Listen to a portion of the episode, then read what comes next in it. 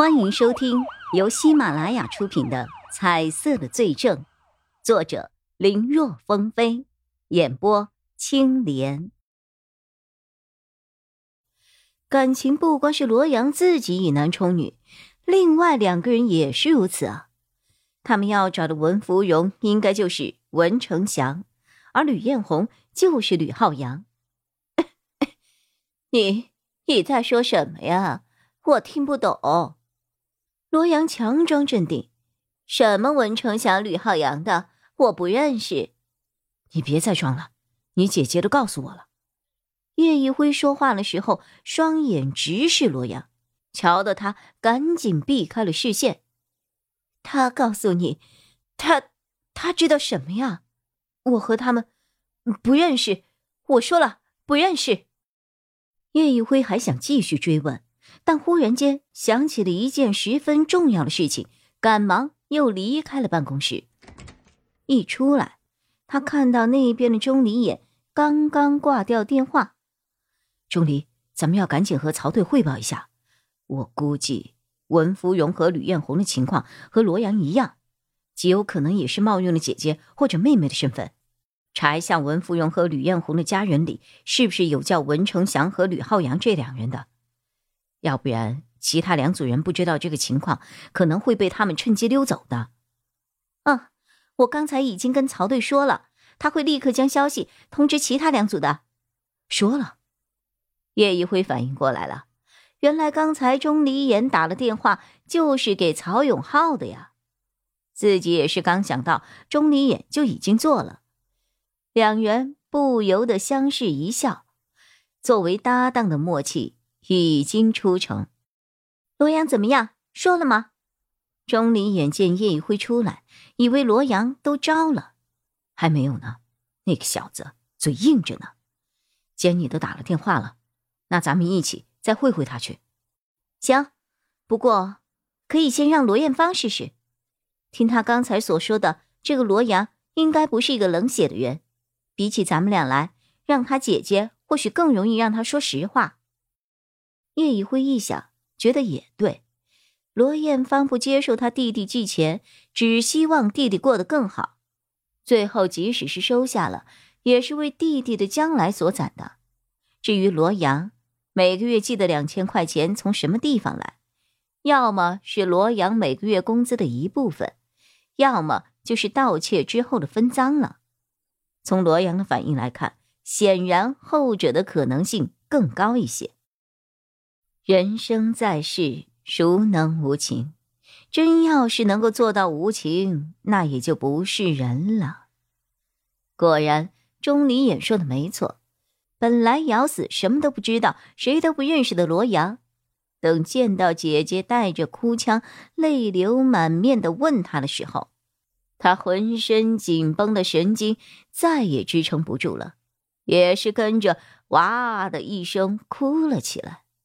那声音像极了做错事的孩子。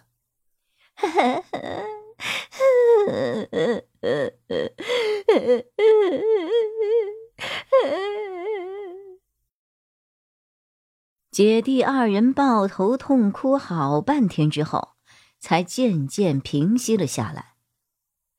警察同志，我说我什么都说，但能不能别让我姐在这儿啊？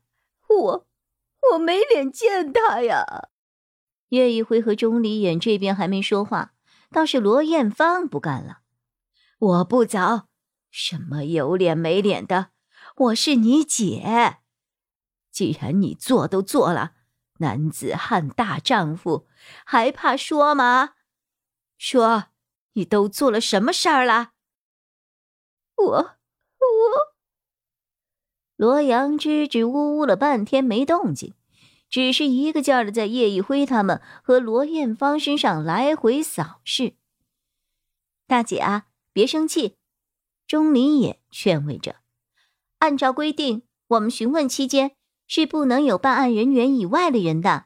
既然你弟弟配合了，那你就先到外面去休息一会儿。看到自己的姐姐终于出去了，罗阳。这才心里好受了一些，谢谢。不用谢我们，要谢就谢你有个好姐姐，让你迷途知返吧。叶一辉等钟离眼回来了，正式开始了询问。十二月三十一号凌晨一点到三点之间，你在哪里？那三户人家是我们抢的。罗阳直接承认了，这么直白，反倒是让叶一辉和钟离眼都吃了一惊。叶一辉赶忙换了一个问题：“这个我们都指的是谁啊？”我、浩哥还有文哥。呃，就是你刚才说的吕浩洋和文成祥，你说的没错，他们就是文芙蓉和吕艳红。想到了这三个人肯定有所参与，可没有想到会是他们直接动了手。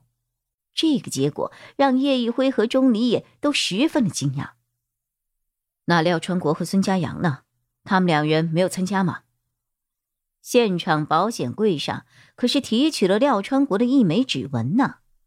距离保险柜不远的地面还发现了孙家阳的头发，这两个人肯定也应该是参与了才对。廖川国、孙家阳，他们都是谁呀？罗阳一脸茫然的看着二人，这种反应倒是弄得叶一辉和钟离言有些不知所以了。不过。他们反应很快，知道这里面怕是还另有文章，暂时就没有继续这个话题。那文成祥和吕浩洋两个人现在在哪儿？你知道吗？不知道啊。那天我们从宾馆跑出来之后就分开了。不过浩洋他娘最近身体不好，住院了，可能坚持不了多久。他和我一样，对家人很在意。我猜。他可能回去了。至于文哥，听说他本来是家里的独子，父亲又是年纪一大把之后才有了他。小时候对他宠爱有加，但是等他长大之后，越长越像女的，家里人对他的态度就只有打骂了。我想，老家他肯定是不会回去的，可能，可能是在他姘头的家里吧。姘头。姘头是谁？我不知道，没听文哥提起过呀。只是说在 QQ 上认识的。那 QQ 号呢？你知道吗？这个我不知道呀，我只有文哥的 QQ 号。号码是多少？本集播讲完毕，感谢收听。更多精彩内容，请在喜马拉雅搜索“青莲嘚不嘚”。